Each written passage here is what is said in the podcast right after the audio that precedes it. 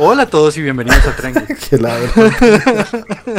ey, ey, policía. No, voy. Hola a todos y bienvenidos al Train Geek Podcast, el único podcast que hace parte de la Superliga. Señores, ¿cómo están todos? ¿Cómo amanecen? ¿Cómo están en esta noche? Súper bien. hablando de la Superliga? Genial. Logramos entrar entre los 20. Sí. Muy bien, muy bien. Eh, señores, que nos está escuchando, quien les está hablando, Juan Carlos Espinosa, como cada semana.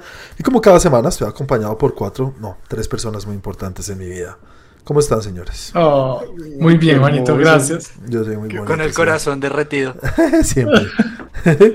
bueno, Santi, recuerda a la gente cómo te pueden encontrar a ti y cómo nos pueden encontrar a nosotros.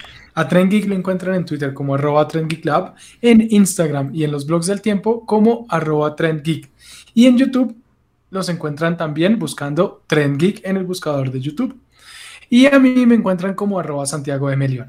Muchas gracias. No, pues Santi, ya di, ya di, ya di en qué plataformas de streaming, ya di la página de Bueno, también, si todo. quieren, pues nos están escuchando también en este momento por Spotify, buscan en Spotify Trend Geek y también estamos en cualquier plataforma de podcast que ustedes quieran, en Apple Podcast, en Google Podcast, ahí ustedes en, en- en lo que tengan, búsquenos que ahí seguramente nos encuentran. ¿Algo más, Sandro? Ah, sí, eh, a Andrés lo encuentran como Andrés No, no, muy bien, muy bien. 88. Gracias, Santi, gracias. Señor Cris, ¿cómo vas? Que te oigo ahí calladito. No, es que si no digo nada paso desapercibido. Entonces Aquí una vez les digo que nos pueden encontrar en Facebook como Tren Geek. Entran a Facebook, lo escriben y ahí les aparecemos muy pendientes siempre. Ya me encuentran en Instagram y en Twitter como arroba 41 con W. Muchas gracias. Y bueno, ya me encuentra como arroba Juan Aldiño, señores. Que vamos... No mentiras. Hola, Andrew, ¿cómo vas? Ojo que están robando. Todos, todos le tenemos miedo a Yo muy bien, gracias. Como bien dijo Santi, me pueden encontrar como Andrés Romo 88 en Instagram. Y tienen que estar muy pendientes a la dinámica que vamos a lanzar en Facebook, en nuestra página de Facebook, referente a los Oscar, a los premios Oscar, para que se puedan llevar Mjolnir a- para su casa. Y como dijo Juan en el capítulo pasado, va hasta las 170. Entonces, pendientes, solamente Bogotá. en Bogotá. Si ves que sí tenías algo que decir, Siempre, güey. Bueno, y a mí me encuentran en las redes. Siempre como tengo algo que decir, siempre. Y a mí me encuentran como en las redes como arroba Juanaldiño. Señores, comencemos con esto, hablando de lo que cada uno vio en la semana y de lo cual nos quiera contar en cuanto a entretenimiento. Comencemos contigo, Andrew. Ok. Bueno, yo me vi una película de 1996 que se estrenó la semana antepasada en Netflix, que se llama Sleepers, o en No, español Los iba a hablar de la eso. Calle.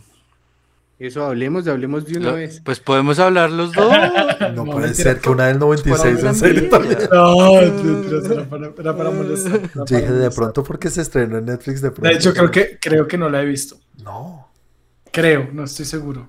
Es una, es una peli que tiene un cast muy bueno. Ahí me vas a ayudar, Juan, porque yo voy a decir los más grandes que, que recuerdo, que son Robert De Niro y el todopoderoso Brad Pitt. Sí. Bueno, también tenemos al señor, parte de este cast. al señor Kevin Bacon haciendo de la rata más rata y sale uno odiándolo de la vida. Bueno, también. Hasta en Footloose, hasta en Footloose lo odio. Es que es imposible odiar al señor de Footloose. Bueno, también está Billy Cru- Crudup, quien es el papá de Flash. que Sabemos, últimamente lo vimos ahí. Y Ujú. muy chéveres. Pero esta, esta, esta peli es bien interesante porque trata unos temas súper crudos. Muy. Trata violación infantil, maltrato infantil. Entonces, pues ahí como en síntesis la trama son unos niños en Hell's Kitchen en New York, Ujú. que pues son los típicos niños traviesos, nada grave, o sea, le hacen ahí recadillos a la mafia, pero nada, nada grave. Ujú. Y Daredevil no estaba por ahí para. Estaba y chiquito. en una, en una de sus bromitas, no había nacido, en una de sus bromitas se le va de las manos y termina una persona muy herida y los envían al reformatorio. Y en este Ujú. reformatorio el señor Kevin Bacon, la rata más grande de las ratas, eh, pues practica unas cosas bastante crudas y bastante densas con estos niños, Sí. lo cual les genera unos traumas bien grandes. Entonces, pues ahí está en Netflix para que la vean, súper recomendada, me gustó muchísimo, tiene un reparto muy bueno. Sí. Eh, ahí les dejo esa peli. Es un película. ¿Qué no, no, más? No, no, Yo, esas son películas de las que. De las que pasa, creo que todos tenemos esas películas que nos encanta, pero me dice. Y es que volver a verlas es difícil. Sí. Es Huepucha. densa, es bien densa. Esta seguro puede caer en eso y...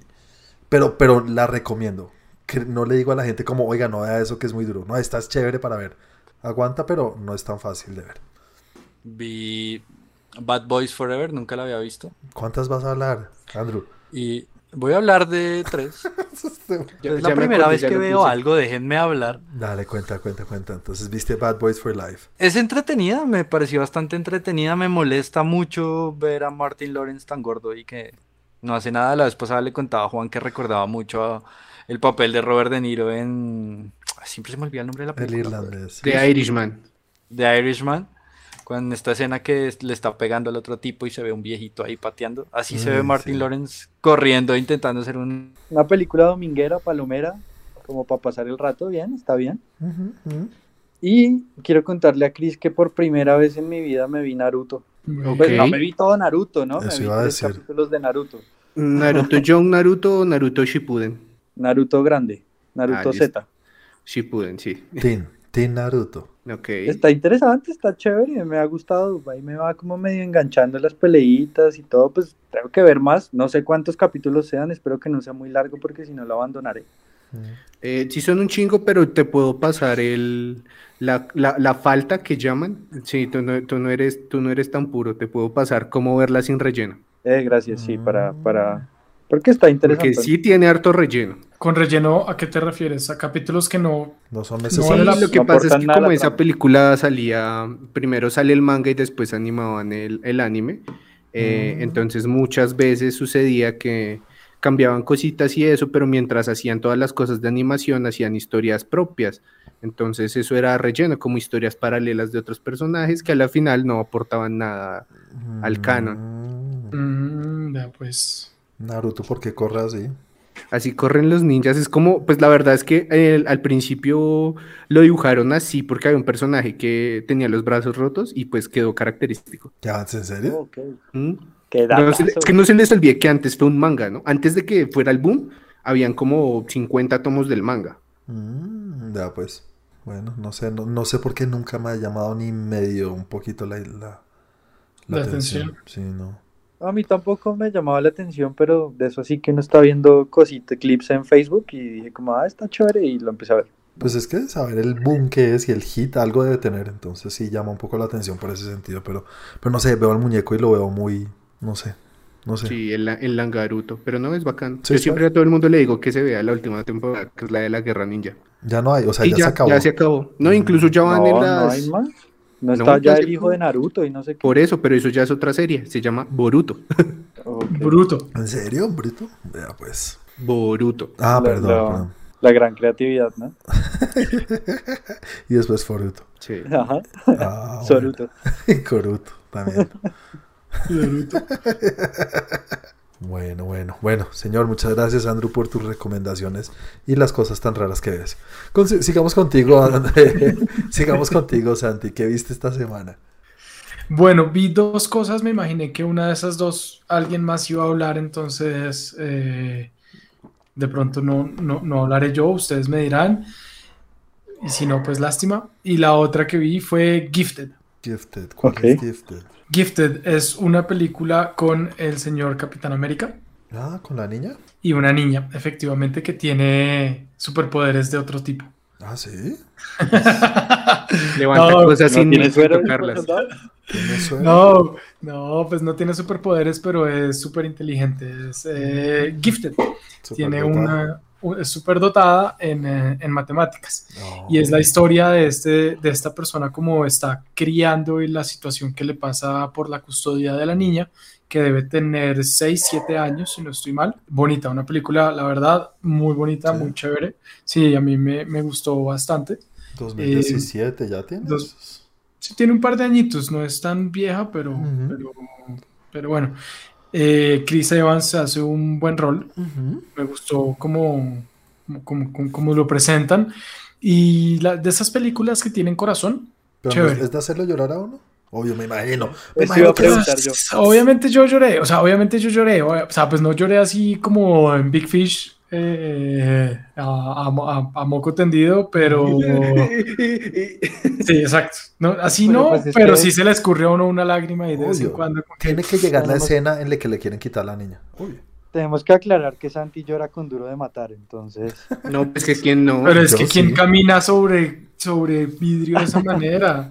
O sea, es que no, no, no, no, no, no, no, bueno, en fin. Sí, no, yo lloro por todo y, y esta sí me hizo escurrir ahí un par de lágrimas y un, un, un pequeño, Moco. un pequeño ahí de... Eso soy yo. Pero, pero chévere, una, una buena película recomendada, bonita, película muy bonita eh, y, y pues se ve como temas muy familiares im- importantes, el, cómo, cómo la crianza de un niño puede No cambiar vas a todo, llorar acá. co- como la, perdón, cómo la crianza, cómo la crianza de un niño puede cambiar todo y lo- la, la influencia que tienen los padres, la influencia que tiene la, la- vida que está viviendo y más aún cuando es una- un niño pues superdotado que requiere, que supuestamente debe requerir cosas especiales, o sea, una educación especial, pero al mismo tiempo eso de la educación especial para desarrollarle su cerebro puede hacer que se aísle completamente de la realidad de un niño. Tiene un tema que me llama bastante la atención y además Chris Evans me cae bien. Sí, chévere, chévere, bien chévere. De una vez, yo sí voy a hablar de Nobody. Porque sí, yo sabía lo que, único que vi yo me imaginé semana. que tú ibas a hablar de Nobody. Ujú. Eh, pero cero spoilers, Sandro, no te preocupes, ni cerca. Solamente opinión encima lo que me parece. A mí me gustó muchísimo, me encantó. Es una película que te pone a un señor actorzazo que me parece a mí, como Bob Odenkirk, en un papel que nunca esperas verlo haciendo. Es una especie de... No, no, no, no voy a decir que es un spoiler, porque está en los trailers. Pero no, ¿no has visto ni los trailers, Sandro? Me he visto el póster ¿El póster? Bueno, y llevo la película en cierto punto, pero por favor, spoilers no. no, pero bueno, la película es dirigida por el mismo, no, dirigida y escrita por el mismo director y creador, uno de los dos creadores de John Wick. ¿Vale? Y se siente. Y se siente, se siente que tiene un estilo y un, un tema que le gusta tocar, sin decir que son la misma película, la misma historia, pero sí tienen sus similitudes. Sí. Aunque yo puedo decir, yo puedo decir que al principio de la película me recordó mucho a Walter White. ¿Por qué? Porque no es el malo. es como este tipo así como de su rutina día a día que quiere como intentar hacer algo pero no le dan los cojones. Sí, sí, es, el- es ver el... O sea, en John Wick, ¿tú, tú has visto John Wick? A ti no te gusta John Wick, ¿no? Sí.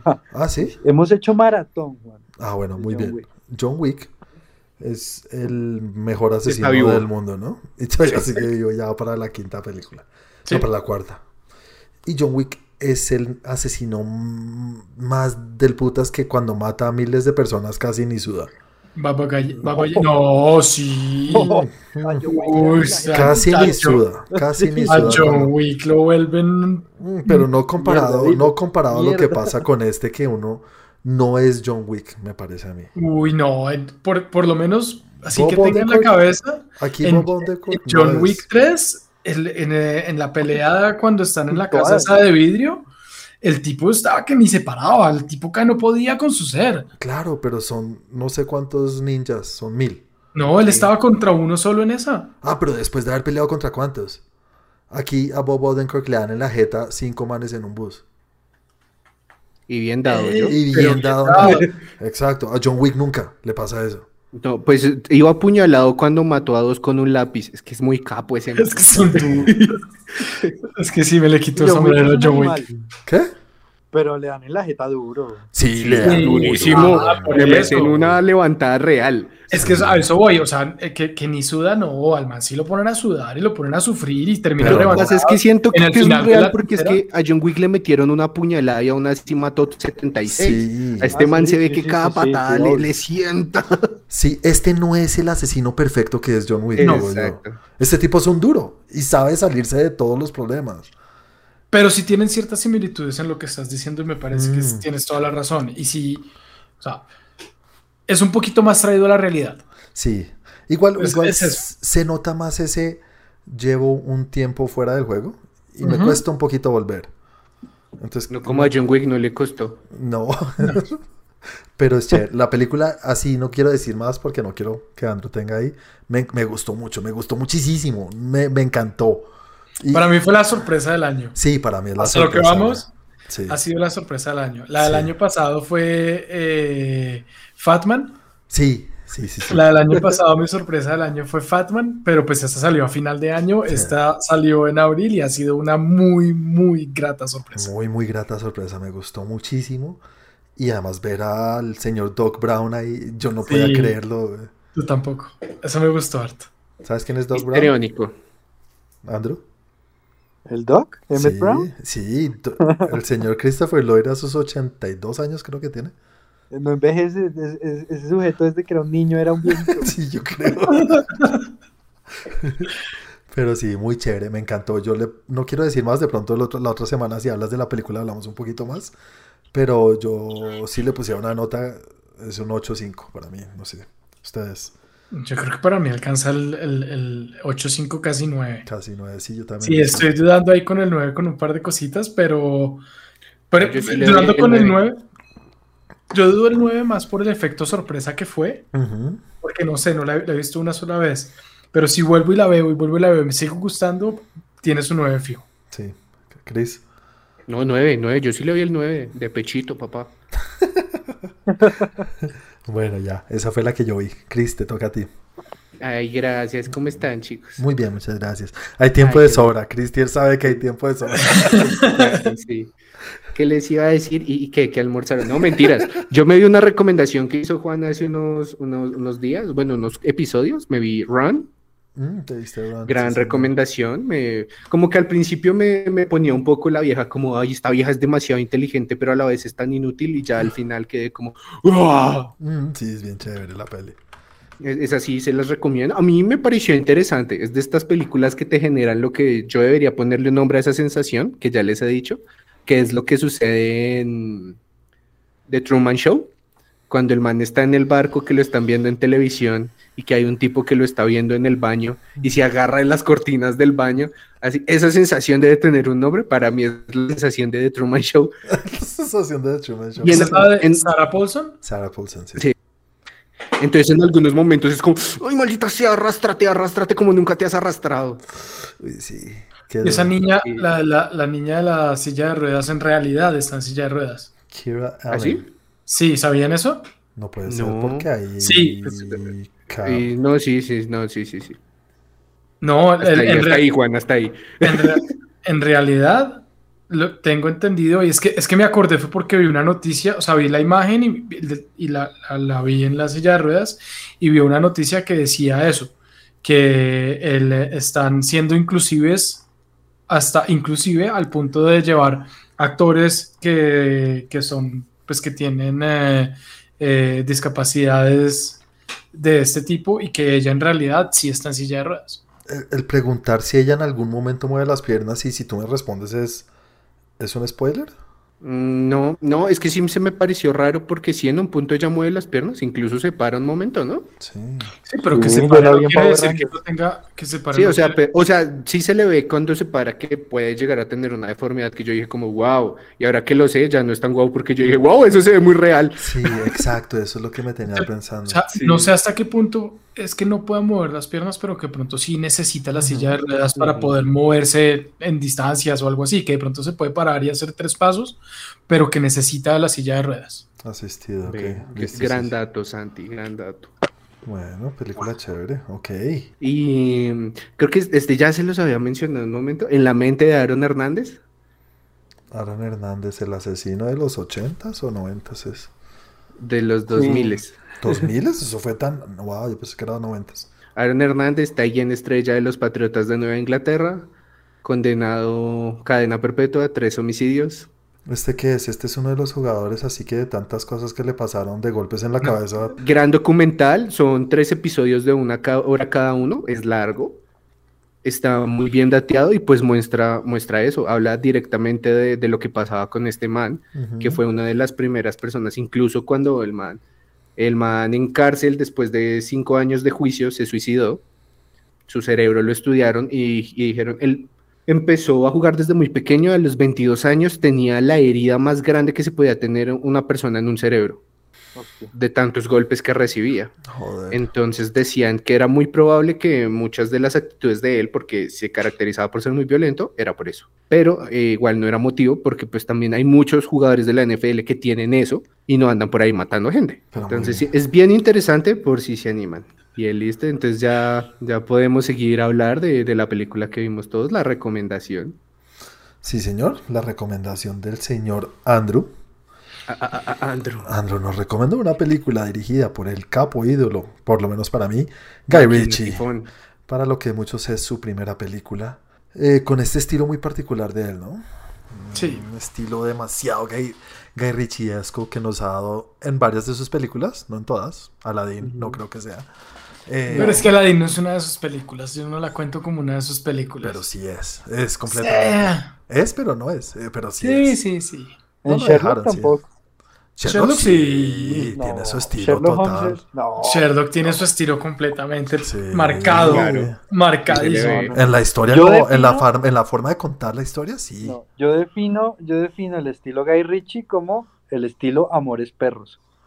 Así es el estilo Guy Ritchie. No. Sí. No. A mi amores No. perros no la. No. Son no. diferentes. A mí me gustó mucho. En algún punto se entrelazan. Pero. ¿Amores Pero- perros la Guy Ritchie. mexicana? Sí. Guy Ritchie, el estilo de Guy Ritchie. La de Gael García. Para mí, para mí el estilo Guy Ritchie es un giro inesperado, realmente Sí. inesperado. ¿Amores Perros? No, para mí Sí, Guy pero- Ritchie es el corte rápido, Y Corte rápido, giros inesperados, eh, diálogos y, que graciosos. to- y, que, y que todo termina teniendo algo que ver con todo. Sí, y Ajá, diálogos exacto. chistosos y bueno, eh, eso sí lo de Amores Perros puede tener eso, que, que- que son historias como que no, no tienen, parece que no si eran parte de la misma historia, pero sí al final lo son. Se van juntando. Sí, pero la forma como va contando los, los diálogos rápidos, los cortes rápidos entre unas y otras cosas, la música La no música. tiene nada que ver. La, la música es súper importante en Guy Ritchie. Para mí eso es Guy Ritchie. Bueno, película que tiene a uno de los actores que apareció en varias de sus películas y va a aparecer en la próxima de Guy Ritchie, el señor Jason Statham. Jason Statham. Como fue- Tocino. Y fue la primera, y fue la primera película de, de ¿De Statham, Jason? ¿no? Puede Sí. ser, desde que yo lo Él había- conozco, sí. Había- Fue no, yo revisé, Dos actores. yo revisé y era la primera, o sea, él había hecho varios cortos antes, pero esta era la primera película completa. Primera película. Mm, Sí. Largometraje primero. Pues. Interesante porque aquí no lo vamos dando en la jeta de la manera que da hoy en día. Sí. Exacto. Su primera Después se película. fue no por fue otro tan- lado. Sí. ¿Y quién era el otro Andrew que, que, que debutó? Ya te digo, ya te digo el nombre. Es el que era futbolista, El grande es el de, el de la ma- el del mecánico. No, el, el de matón. el matón. Siempre sí. se me olvida el nombre de este tipo. Vinnie Jones. Vinnie Jones. Eh, ah, sí. Aquí ese man se puso más grande. de se puso Jones. más grande después, ¿no? Sí, Aquí no Sí. es tan grande como en como en, en Snatch. Snatch. En Snatch es mucho más Big grande. Chris. ¿Qué? Dick Pero Tracy. tiene la misma cara de Así, matón. así era el de personaje de Big. Chris. Ah, ok. Sí, ese es una cara de malo, malo, malo, güey, puta. Es que él tiene la misma cara que tiene Ronnie. Sí. Como gente que nació como para el boxeo y esas vainas. güey. Sí, sí, sí, sí, sí. Nunca en la vida va a poder ser un héroe. No, no, no, ni por putas. Película buena, buena, chévere. ¿Sabe? Bueno, voy a ser el primero que hablo de esta película, Lock, Stock and Two Smoking Barrels. Eh, la película es muy buena y lo que digo, es, es un estilo de contar historias en el cine. Hablo de la parte técnica que no le veo a nadie más. Estas partes de poner la cámara lenta y después rápida y todo al ritmo de la música parece muy videoclip. Para mí es un, es un videoclip en muchas partes. Mm, Me sacó bastante la decisión de utilizar este tono sí. sepia a lo largo de toda la película. Que yo, yo no me acordaba de eso y, y yo dije, "Ah, no sé si es que es- esto aparte de que ya se ve un poco, no el deterioro, sino que tiene sus años. Viejo. Sí, porque no es tan viejo tampoco, pero sí es, se, le nota, 98. se le notan los años. Se ve artístico. Entonces dije como, "Ah, no sé, no sé si hoy en día haría o hace algo así, porque no lo hace. Entonces es porque era lo que tenía y no es una decisión de ponerle este color sepia. O no sé, no, no, no me gustó y me hizo pensar mucho en el tono sepia, pero la historia es que es muy divertida, es muy chévere. La, el- este, la creación de los personajes son los más malos que me hacen reír siempre. Vivo muerto de la risa con todos siempre. Digo, son muy estúpidos. Muy, no, muy chévere. Me, me- me gustó mucho la película.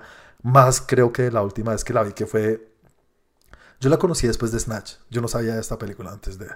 Gracias a Snatch conocí a Guy Ritchie y todo el mundo hablaba de. Pues tienes que ver Lockstock. Y cuando vi Lockstock dije, sí, este man es un capo, es un duro. No me reía tanto de S. Drummer. Pero tienen el mismo tono sepia. Uy, ¿Les gustó? no, ustedes Pero yo tengo. yo- van yo a sí hacer que Guy Ritchie decir- venga y nos den la jeta con todo lo que están diciendo. Yo sí tengo, yo sí tengo que decir que a mí me gustó la película, siempre me ha gustado, pero esta vez que la vi, creo que no sé, no sé si es porque ya la había visto varias veces hace rato, pero sí hubo algo que dije como yo no había caído en cuenta de esto y no me gusta tanto. Y es que al inicio me parece que es muy lenta para el inicio y para el estilo de Guy Ritchie como que se demora en arrancar, en ponerle como ese, como ese tema de lo que uno está esperando que sabe que se van a juntar las historias, porque siempre tiene índices, sie- siempre tiene cositas que lo ponen a uno a pensar de, ah, sí, esto va aquí, esto va allá, y, y que el, el- el paso es, es rápido y que todo va funcionando muy rápido. En esta, el primera, la primera parte de la película sí me pareció un poco lenta, ¿Hasta cuándo? Dices tú. Hasta que empieza la chupame el culo. Pues hasta que, se hasta, hasta que juega la carta, hasta, hasta que juega cartas. Sí, hasta que juega cartas. Hasta en el momento, en el momento en el que empieza, que pasa lo de las cartas, digamos que todo empieza a ser mucho más rápido, empieza a entrar todo un poco más en orden. En, en ese, en medio de ese desorden, pues ya empiezan a entrar y a entenderse un poco más cuál es el tema, cuál es la situación real o cuál, qué es lo que va a pasar que uno no sabe cómo va a pasar. Y ahí es Pero es cuando que uno empieza a decir, oiga, como para presentar a los, a los Sí. personajes. sí, Sí, es sí, obvio, sí. Y tiene- son tiene razón. los personajes. Sí, y tiene razón, pero vuelvo y digo, él siempre tiene muchos personajes, o bueno, por lo general tiene bastantes personajes, pero se mueve más. El paso al principio, como el ritmo al principio, tiene más ritmo, esa es la palabra. Tiene un poco más de ritmo. En esta me parece que los, los diálogos son un poco largos, Mm. que no eran necesarios y que por lo general yo creo que de pronto aprendió de esto y por eso hace los diálogos rápidos y con cortes mucho más rápidos. Sí. No se demora tanto en tanta escena. A mí me pasó igual. Mira que yo no me acordaba ni siquiera lo de las cartas. Yo decía, ¿qué es lo que pasa en esta película? Y, y cuando llegan a las cartas digo, ah, oye, en serio, todo este tiempo para llegar a esto. Sí, lo Ajá. noté. Lo noté.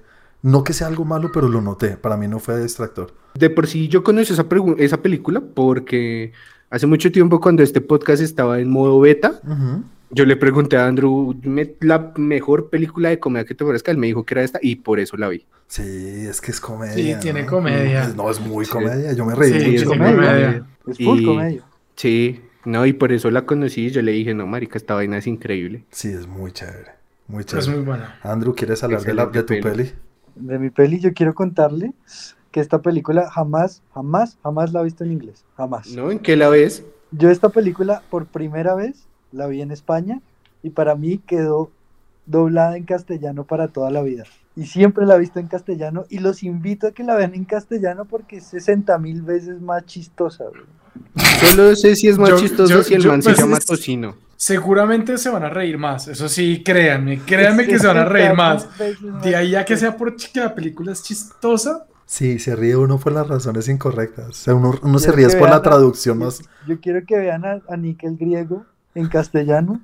Es otra cosa. Esta película y Malcolm siempre los vi en castellano. Sí, en cambio yo veo Torrente en inglés. No, esto sí, no. Santiago Segura va a venir a darte en la jeta. ahí. sí. Torrente. Sí, Spoiler, Sí. spoiler. Torrente. sí. Pero bueno, ya que hiciste esa cara, Santi, cuéntanos tú Ah, qué, qué nos trajiste. ¿Qué les traje? Bueno, les traje una película de un, de un gran actor, gran, gran actor, que me parece que es uno de los mejores roles que yo le he visto. Me parece un rol impresionante. Es una película con John Travolta, con Scarlett Johansson y Gabriel Mack. La película se llama A Love Song for Bobby Long. Nunca la han escuchado, nunca han escuchado hablar de esa película. No. A Love Song for Bobby, Bobby Long. Long. Sí, entonces eh, Travolta es el actor principal en la película y es un escritor eh, que era profesor de universidad y en un momento de su vida dijo como no más, se dedicó al alcoholismo y a escribir, a escribir su libro.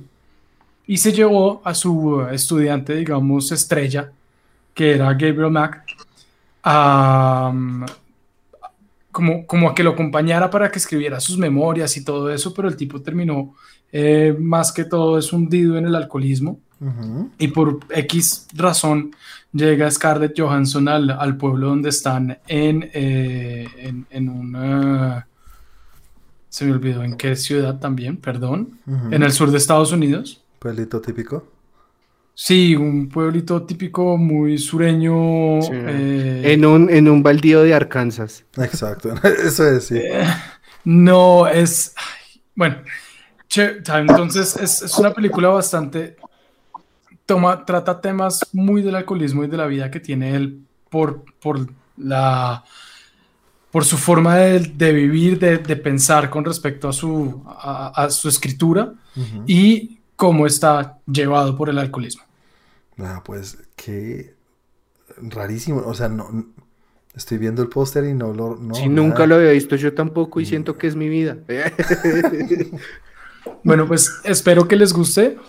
A mí realmente me gustó cuando la vi, me gustó bastante la película.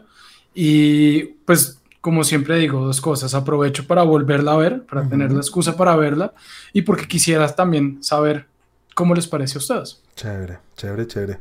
Bueno, señores, parece que no se consigue ninguna plataforma de streaming. Sí, nos toca sacar de las Toca- arcas de toca- Tren Geek. Toca comprarla en VOD. Ujú. Sí. Sí, sí, sí, hacemos vaca. Sí. Listo. Listo, Santi, muchas gracias. Película 2004. Vamos a ver al señor dueño de cienciología. A la señorita. Y cómo se ve joven. Uy, sí, Scarlettita. Toda la vida, toda la vida. Bueno, Match bueno. Point. Qué buena Sí, película. Sí, sí, sí. Pero bueno, señores, entonces nada, con esto llegamos al final de la primera sección y nos metemos en la segunda sección, en la cual hablamos de las noticias que nos parecen más importantes que querramos mencionar del mundo del entretenimiento y Andrews News y el popurrí de Chris. Comencemos con la noticia tuya, Santi, de qué nos quieres hablar esta semana. Estás en silencio. Bueno, esta semana les voy a hablar de una noticia de, que tiene que ver con una de las películas más importantes de la historia. Hmm. Y estoy hablando de la serie que va a salir de Lord of the Rings. Sí, señor.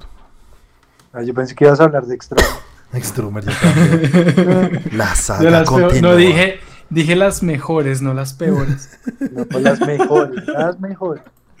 dije las mejores, no las peores.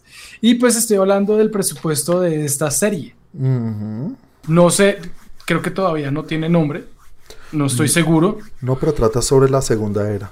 sobre la segunda era de, de- de Lord of the Rings.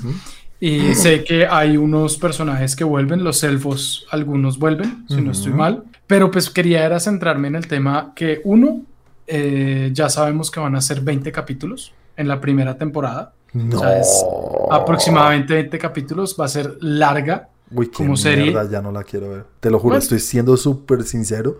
Me tienen sé, que Juan. decir todos que es lo mejor para poder verla. Yo sé que tú no ves nada que tenga más de 6 capítulos. No, es que no. Y nada que se haya acabado o que lleve más de dos temporadas. Con No. Juanito no es fácil. Es bien, no. Con Juanito ese tema no es fácil, pero bueno, van a ser aproximadamente 20 capítulos y lo interesante es que va a recibir un reembolso del gobierno neozelandés por la producción. Pero entonces, para recibir un reembolso de 160 millones de dólares neozelandeses, imagínense cuánto cuál es el presupuesto de la serie. El, presupuesto es de 650 millones de dólares neo- neozelandés y el gobierno, porque pues, va a invertir la película, la serie tanto, tanto dinero en su país, está, es elegible para recibir un reembolso de 160 millones de dólares, lo que trae la serie, descontando el reembolso, aproximadamente a 450 millones de dólares la producción de esta serie. 450 millones de dólares americanos por 20 capítulos, teniendo en cuenta que Game of Thrones, la última temporada, que fue la temporada más costosa, costó 90 millones de dólares por 6 capítulos. Cada capítulo aproximadamente 15, eh, 15 millones de dólares y en este caso estamos hablando que los 20 capítulos, cada uno sería de aproximadamente 21, 22 millones de dólares. Es que me cuesta creer que vayan a hacer algo de 20 capítulos. Eso es súper confirmado, Santi. Es la noticia que tengo, es la información que tengo. A lo, a lo que voy con, con, con saber si son 20 o no, no es porque, bueno, ya dije, si son 20 me cuesta mucho verlo. Voy, es con que, pues, tiene sentido, ¿no? Es casi dos veces o incluso, no, no mentiras. El capi- la, la serie más, digo, la temporada más corta de Game of Thrones fue de 8 por ahí. Mm, Fue, en- fue de seis, fue la última temporada, fueron seis capítulos. La temporada costó 90 millones de dólares, toda la producción, cada capítulo a 15 millones de dólares. Por eso, acá el equivalente a 20, tem- a 20 capítulos 21 pues, es- millones de dólares. está más alto, pero no es el triple que se imagina uno de lo que le costó. Exacto. Sí, no. Incluso pero creo igual. que pueden hacer la grabación y ahí se sacan dos temporadas. Pues supuestamente no, lo que están diciendo es que esto es solo para la primera temporada, porque inicialmente habían dicho que el presupuesto aproximado iba a ser de, cin- de 500 millones de dólares americanos en total para dos temporadas. Pero con estas cifras parece, o sea, vuelve y juega. No es que ya se haya hecho público y que la serie haya dicho nuestro presupuesto es tal o va a ser este, sino que ellos tienen que pres- presentarle un presupuesto al Estado neozelandés para decirle, oiga, ¿cuánto me va a devolver o soy elegible para esto? Y el presupuesto que presentaron aparentemente es de 650 millones de dólares neozelandeses. Demasiado. Qué plata el tan serio. No sé, ¿en qué se gastarán todo ese dinero? No, Seguramente en producción, en- efectos, eh, efect- porque en locación no creo, porque de hecho eh, eh, Ya está ese todo país, construido. pues hay mucho construido y ese país no es tan caro. O sea, la No, producir es- en ese país, en, Nueva Zelanda, no es tan caro, de, porque hay muchas productoras, hay muchas películas que se van para allá exactamente por eso. Pero pues es- es- es mucho dinero. En el catering. En el catering. En actores yo creo que igual se va un buen presupuesto, pero no tanto porque igual no van a traer a todos los actores, van a traer algunos importantes de, de las películas, pero no a todos, no pueden traerlos a todos por obvias razones. Esto está pasando cientos de años antes de que empezara la, la- la- la historia que vimos de Bilbo. A mí, yo, yo lo que les quiero preguntar es, ¿cuál es la intención de Amazon gastar todo este dinero? La misma que tienen todos, tratar de conquistar al mundo. Recoger suscriptores. Es que con eso te compras 260 eh, cubetas de huevos acá. No, pues Juan, lo mismo de siempre, pues, traer suscriptores, lo mismo de siempre, traer suscriptores, teniendo en cuenta que estamos hablando de una de las películas o de una de las franquicias más importantes de la historia. Sí. Porque es que Aparte es, que es que lo que en tienen la- las franquicias es que también ganan mucho por merchandising y También. revivirlas Sí, genera una cantidad de plata absurda. es, es la película que más Oscars tiene en, eh, con... eh, hay dos películas que están en, eh, Sí. en, en empate, esta no me acuerdo. tres. Creo que también ¿Dos o Titanic tres? también sí está por ahí. Dos o y tres. Avatar. Que tienen más, más Oscars y el regreso del, eh, del rey es una de esas tres. Sí, sí. Sí, claro. Yo, yo lo que creo es Amazon, esto es Amazon poniéndolo en la mesa, tuk, y diciendo yo vine a jugar. Sí, ustedes hablan de Netflix y sabemos que, porque le tienen mucha ventaja a Amazon, por más que tenga ahorita mucho contenido, muy, que nosotros hablamos mucho, The Boys, Invincible, hay varias cosas que siguen sacando, pero están cortos, ¿no? Están bastante cortos. Mm. Además, digo, Netflix les tiene mucha ventaja a todos. Y pues las propiedades que tienen Disney es muy complicado comp- eh, jugar con, eh, competir con ellos. Esta es la única manera que puede entrar una plataforma nueva que ni siquiera Apple, Apple no lo ha hecho. ¿Qué ha hecho Apple que podamos hablar acá y que uno diga, sabemos que existen seriecitas por ahí que medio dan run run? Pero, Cherry. ¿qué? Cherry. Cherry, ay, Cherry, Cherry. Ya la terminaste. Sí, pero Cherry vuelve. Cherry a nosotros nos gusta y a nosotros nos gustó mucho. Pero no la pero no, es- Dios, pero no la conocen muchos. No, esto es la única manera que Amazon yo creo que puede llegar y ¡tum! Vengo a jugar y es en serio y vean lo que voy a hacer. Y lo que mejor y lo que más sabemos es que Amazon tiene no solamente el doble de la plata que tiene Disney o que tiene Netflix, sino que Amazon gastándose casi nada puede comprar las cuatro compañías y seguir riéndose. Entonces, cuestión de dinero no es y no es para recaudar porque nunca van a ver ese dinero recaudado con una serie así. Ellos lo están haciendo para decir, pa, ponemos nuestra bandera diciendo acá mandamos nosotros. Es la única forma. Es que es una franquicia muy Es grande. posible. Eso es lo único que le veo ahí. No veo una, una forma de que recuperen el dinero o consigan los suscriptores que, que les cubran el gasto. Es- eso se verá en años. Es que es demasiado dinero. Lo que pasa es que ellos tienen todos los frentes cubiertos porque te sacan la serie, la ves, te suscribes, les compras la camiseta que ellos hacen y te la envían en dron. Lo que me, pare- lo que me, me da miedo es el precedente que deja. Entonces es, es como pegarse un tiro en el zapato de si gasto esto y saco este material, ¿qué espera la gente para el próximo? ¿Y se van a seguir gastando este dinero en, la- en el próximo? No. Pero, pero pues también uno tiene que pensar y no es el dinero lo que hace que una serie sea buena o mala.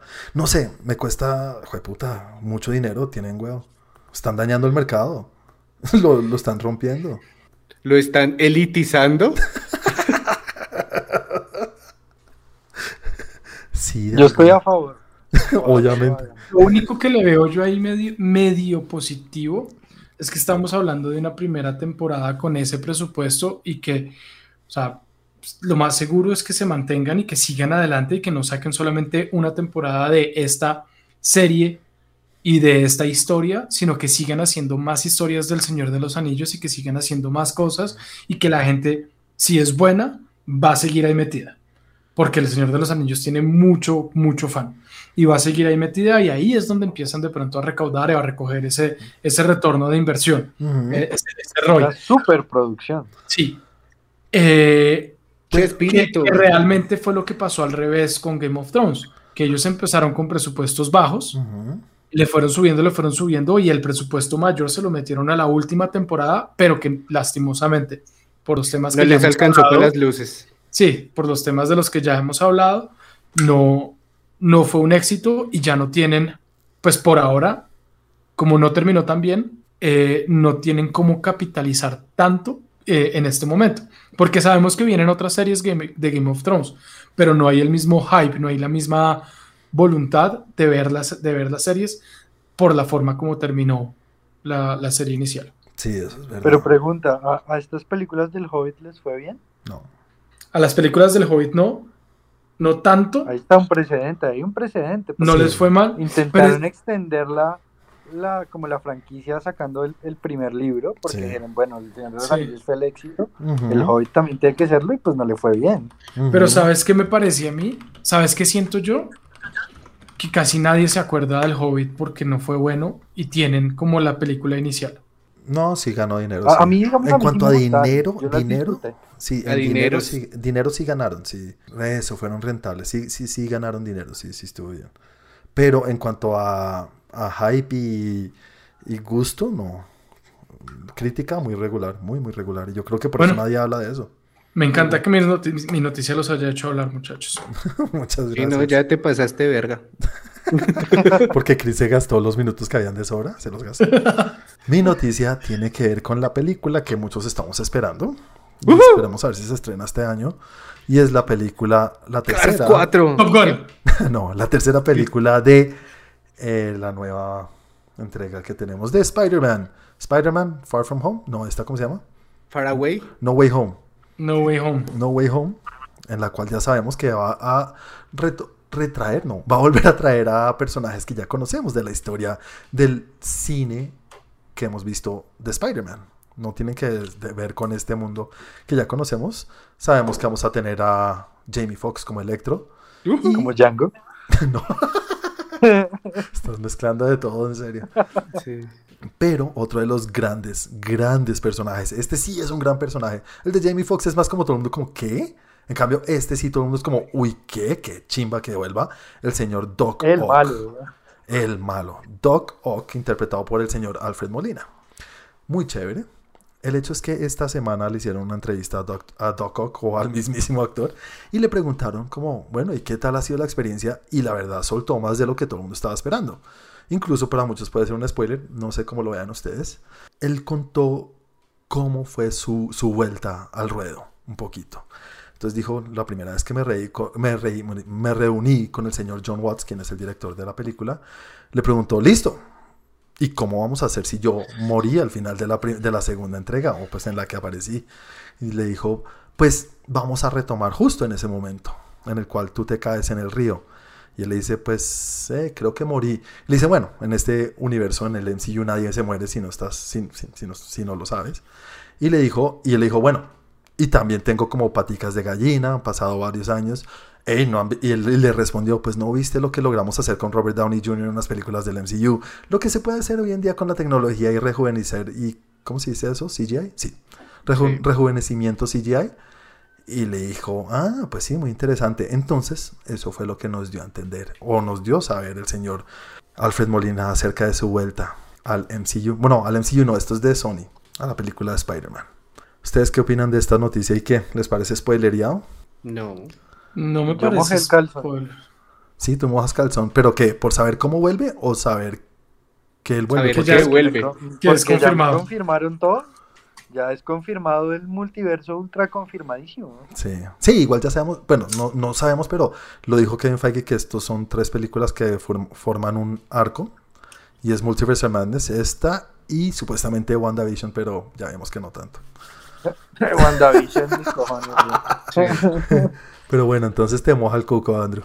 Sí, obvio, además que es la mejor película de Spider-Man que hay. La mejor. Para muchos y, Duélale a quien le duela, es la Mm. mejor. y durante muchos años fue considerada una de las mejores de Le superhéroes. duele solo a Tom Holland. Sí. A Tom Holland no le duele nada. Sí, Y a Tobey Maguire. Ah, no, a Andrew Garfield, Garfield. perdón. A Andrew sí, Sí, un poquito, Andrew yo creo.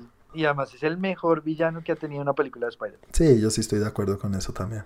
Bueno, aunque Kevin, que, eh, Kevin Bacon muy bien. eh, Michael Keaton, Michael Eso, Keaton. Michael Keaton no Michael lo hizo Keaton mal. Es un, pero, pero es que Doc Ock- es que la película en sí es un muy buen, una muy buena entrega.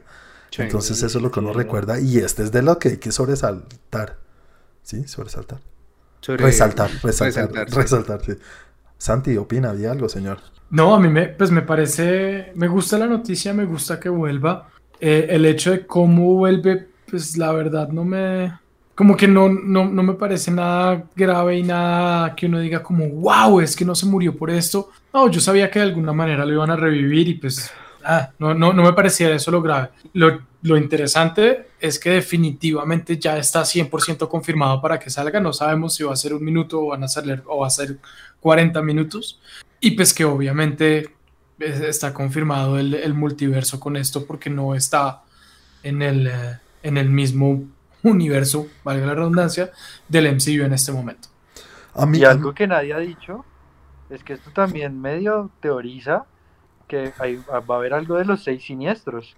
Sí. Eso sería la intención, sí. de los seis malos malosísimos. Pero eso sí se ha hablado, eso sí se ha hablado bastante desde que empezaron los rumores y eso, eso casi que, pues que se sabe que están ahí eh, Electro, que está este man, que está Doc Ock, que está Morbius, que En- está... Incluso en la última, Michael Keaton se echa ahí ojitos con. El escorpión Exacto, en la cárcel. exacto. Sí. Sí, es muy chévere. La verdad, a mí lo que, lo que de pronto no es que sea spoiler, pero sí nos da un poquito más de idea qué es lo que va a pasar. Porque tratando el tema de multiverso, podían viajar o abrir portales o lo que sea que vayan a utilizar y llegar a un punto antes de que muera. ¿Sí me entiendes? Ese, ese, ese que, llegue- que siga la historia justo ahí y que no muera, me parece interesante. Porque Sí. lo ma- con el multiverso podrían decir, "Ah, vamos tres días antes. En la pero es que igual en la película todo el mundo da por hecho que se murió Ujú. porque cayó al agua con todo su aparatejo, pero nadie dice que el tipo en un momento cuando llegó al fondo no se desconectó y subió Ujú. y sobrevivió. O sea, la posibilidad sin meterle mano a, a la historia, digámoslo así, cabe. En- eh, hay esa posibilidad que nunca se haya muerto eh, desde empezando por la, por la película de, eh, pues por esa película. Entonces, no, no sé, por eso digo que no me parece algo que sea como tan, no es como si revivieran a, a- a Tony Stark, que uno dice, no, si es que lo vimos morir, hubo un funeral, o sea, está, estaba muerto y está, se nota que está muerto, no es que se haya desaparecido en el, eh, por allá en el fondo de algo donde uno no sabe si revivió, si alguien vino y lo sacó, si se alcanzó a coger de alguna, no sé. Entonces, no es eso lo que me parece más interesante de la noticia. A mí, a mí sí, Ojalá porque reviva a Tony Stark. lo más fácil es, es eh, exactamente, cuando meten, Un el, hechicero lo hizo. ¡Oh! cuando meten el multiverso, pueden revivir a Tony Stark porque, bueno, vamos tres días antes cuando está en la cabaña y, y hacen una cena con él ahí. ¿Sí me entiendes? Entonces con Doc Ock Sí, pudieran- claro. con Doc, con Doc Ock podrían haber hecho eso, pero decidieron continuar con la historia y meterse a explicar, no, es que no murió, se quitó el aparato y, y- y logró nadar. Eh, o sea, hacer ese esfuercito de querer explicar eso me parece interesante. No es necesario, no lo A mí- tienen que hacer. A mí lo más lógico me parece es que el aparatejo ese abrió un portal y se metió por ahí y llegó a donde está ahorita Tom Holland. ¿Sabes por qué creo que lo hicieron? Eso de, de darle ese final, porque es que su final tiene cierta redención. Si a él en el multiverso lo toman en otro punto de su historia antes de que muriera, pues lo que hizo de, de matarse para ayudar, al final tiene cierta redención, pues se va a la Sí. mierda. Sí, Entonces yo sí creo que, hey, dejémoslo morir y démosle una re revivámoslo. Entonces eso me parece chévere que lo piensen así, si es que lo están pensando así. Bueno, bueno, bueno, interesante la noticia, felices todos con la, la revelación que sí cada vez va, va a ser mucho más involucrado los universos, no solamente de este mundo, sino de películas anteriores, y cada vez nos confirman más que es muy probable que veamos a los otros dos Spider-Man, ¿no? sí. Eh, nada, señores, entonces con esto ya llegamos al final de las noticias, pero nos metemos en los momentos más divertidos. Primero con Andrews. Andrews News. Tucu. Tin, tin, tin. Ah, uy, no, no. Ese no es ahí. Inseguridad hijo de madre. No, es otra canción de su. Bueno, es otra cosa de videojuegos. Dale. Bueno, yo, yo voy a seguir por la misma línea de Santi y les voy a contar una noticia de The Lord of the Rings. Amazon ¿Quién? no solamente está preparando una serie, también estaban preparando un videojuego, un Oh. MMO. Lo que significa, Chris, Massive Multiplayer Online. Mm. muy bien. Entonces, Pero- esto es como de construir aldeas y huevonadas. No. No, Es más como WoW. Porque Massive de mucha gente, multiplayer, que interactúas con otros, online, que solo se puede jugar vía internet. Por es eso. como, es como tú creas tu personaje y te unes a otros personajes. Bueno, ahí sí misiones. depende, porque es que lo que tú dices y la que yo digo son los mismos, MMO. Falta que digan qué tipo de juego va a ser para que sea MMORPG o MMO solo. Ah. Pues, Chris, a eso va la noticia. El juego ya no va a ser. ¡Oh! Lo acaban de cancelar. Bu. Uy. Llegaron los de la, los de la serie y dijeron, necesitamos esa platita. Necesitamos esa plata para la serie, hermano, porque es que Bueno, está me interesa una cosa, ¿eso lo iba a hacer Amazon directamente o se iba a asociar con algún Mm. alguna desarrolladora? Amazon estaba, estaba en como en conjunto con un desarrollador que se llama Leyu. Pero este developer fue adquirido por Tencent, que es otra compañía de videojuegos. Y pues como que este rifirrafe entre que se va para allá, se va para acá, pues creó mucha fricción y adiós videojuego. Entonces salió el representante de Amazon diciendo, no pudimos asegurar los términos para proceder con el juego en este momento. Sin embargo, amamos la IP de The Lord of the Rings y nos decepciona que no podamos llevar este juego a los consumidores. Entonces, pues se confirma la cancelación de este juego que quizás estaba siendo muy esperado por mucha gente, ya que pues Lord of the Rings tiene una base muy grande de fanáticos. Ahí pues, sí. Sí, estoy feliz y enojado. Sí. ¿Por qué enojado? Enojado porque lo cancelaron, evidentemente. Feliz. Porque ustedes se imaginan qué pasa donde Amazon tenga éxito creando un videojuego. Uy, sí, se toman el mundo, sí. Sí, exactamente. O sea, básicamente se monopoliza todo. ¿Se elitiza? Es, estás. Dios mío, voy a hacer. va- por favor, los voy a invitar a un podcast de conspiración. Mm. todo, todo, todo está unido. Bueno, interesante, chévere, chévere, pero no sé, igual si, si Amazon, viendo a lo que dijiste tú, Chris, tiene éxito con una cosa y sigue dando buena calidad y buenos productos, pues que lo siga haciendo, ¿no? Sí, claro. Después sigue una consola de Amazon y ahí sí nos volvemos locos todos. Sí, si lo hacen bien, pues ¿por qué no?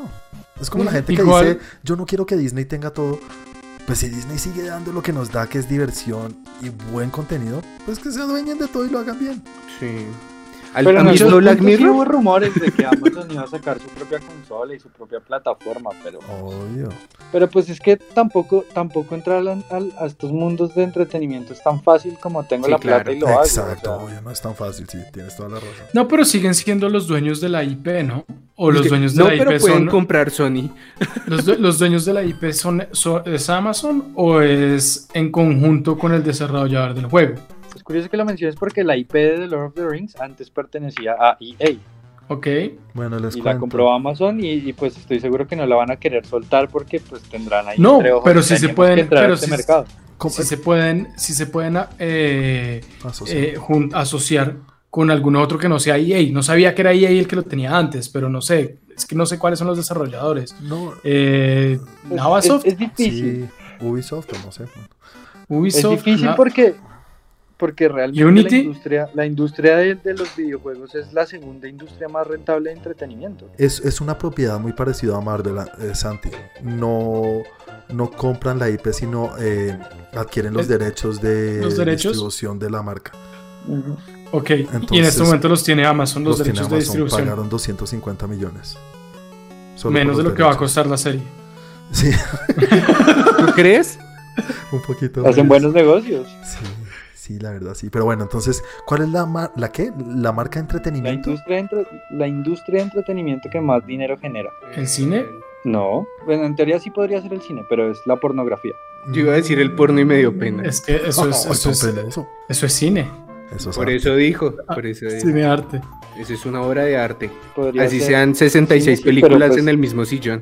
Es la pornografía. La pornografía dicta el formato que se va a utilizar. Pues Esos son los que marcan la parada. No, y les, les toca buscar. Y el segundo, y el segundo que más dinero ingresa son los videojuegos. Los videojuegos. Y un Entonces, videojuego por de eso porno. Santi hoy está, pero- por eso no creo que sea la IP, sino es algo en lo que están cabezotas y quieren hacerlo. Claro, les toca, sí. Pues muy chévere. Bueno, Igual si les toca en este momento asociarse con alguien, porque no son desarrolladores.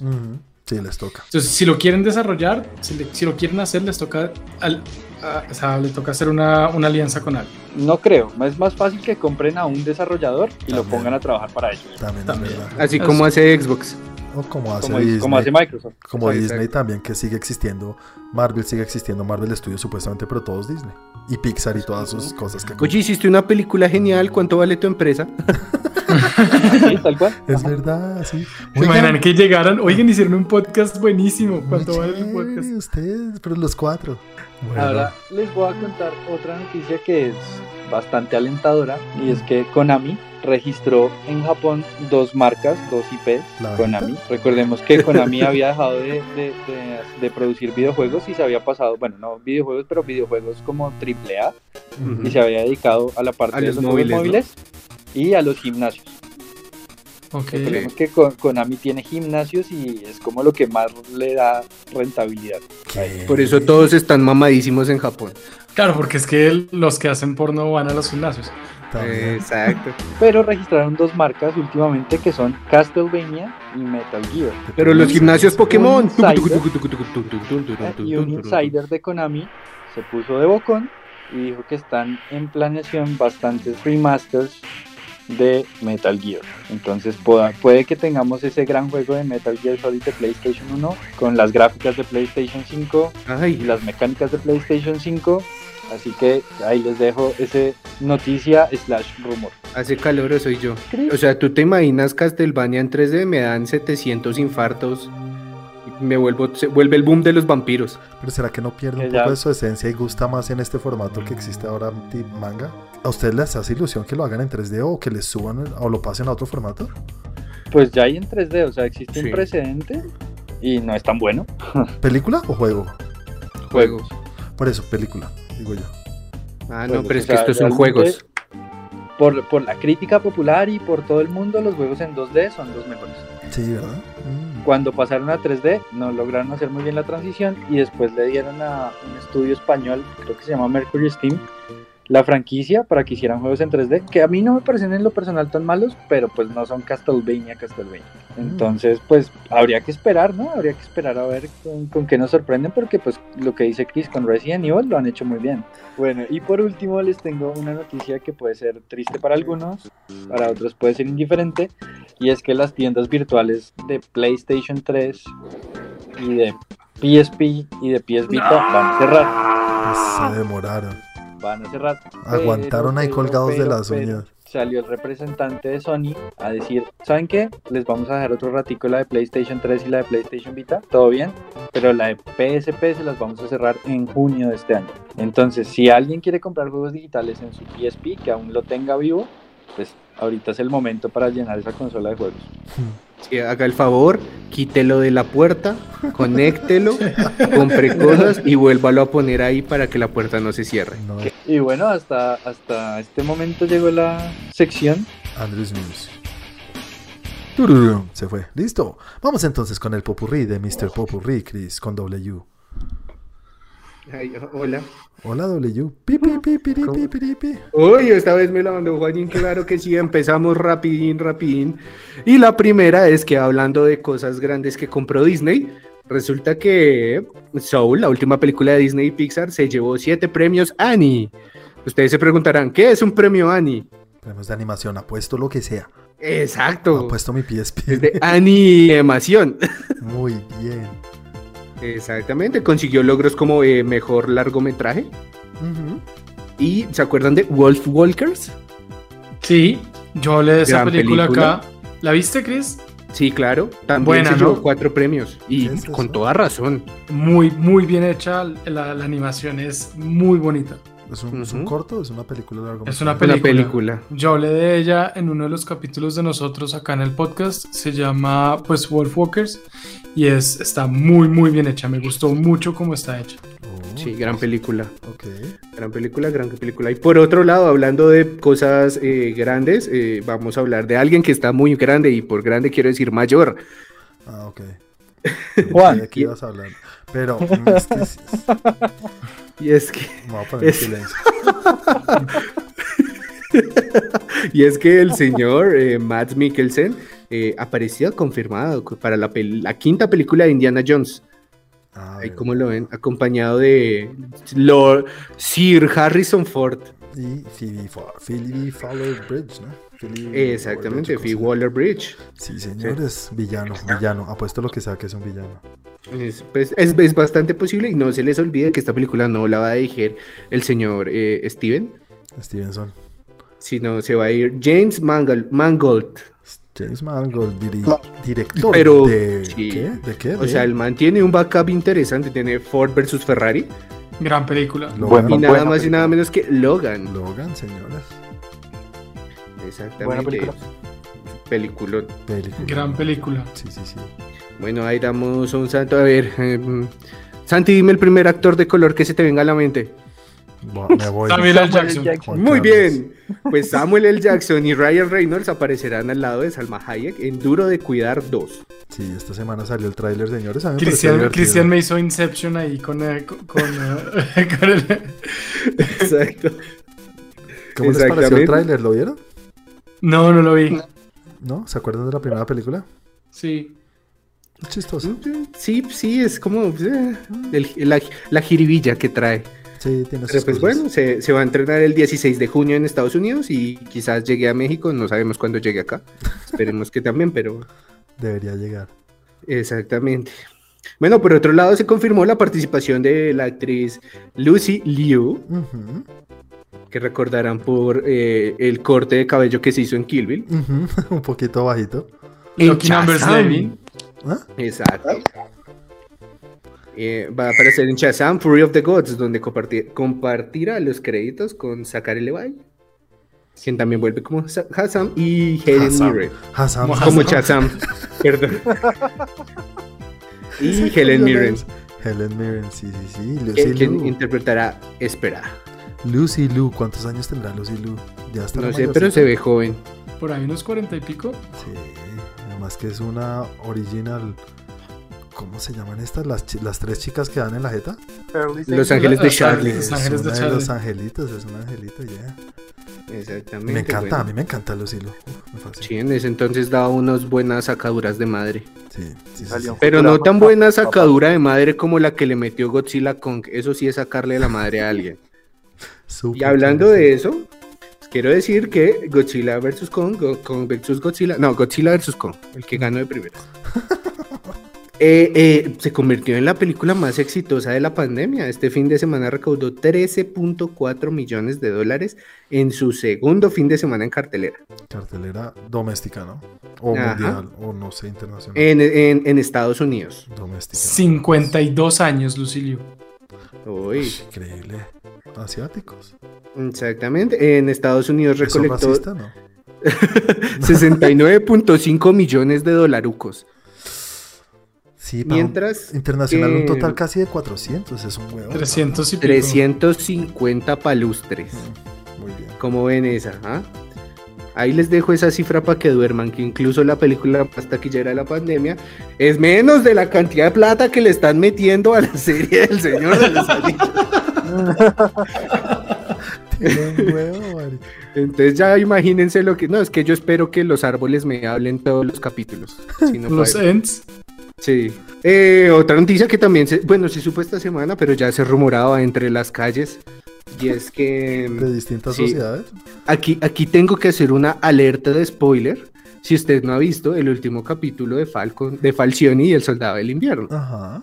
Entonces, si no lo ha visto, tiene dos segundos, vuelva en 15 segundos. Y si no, cuando termine de sonar este sonidito que pongo ya.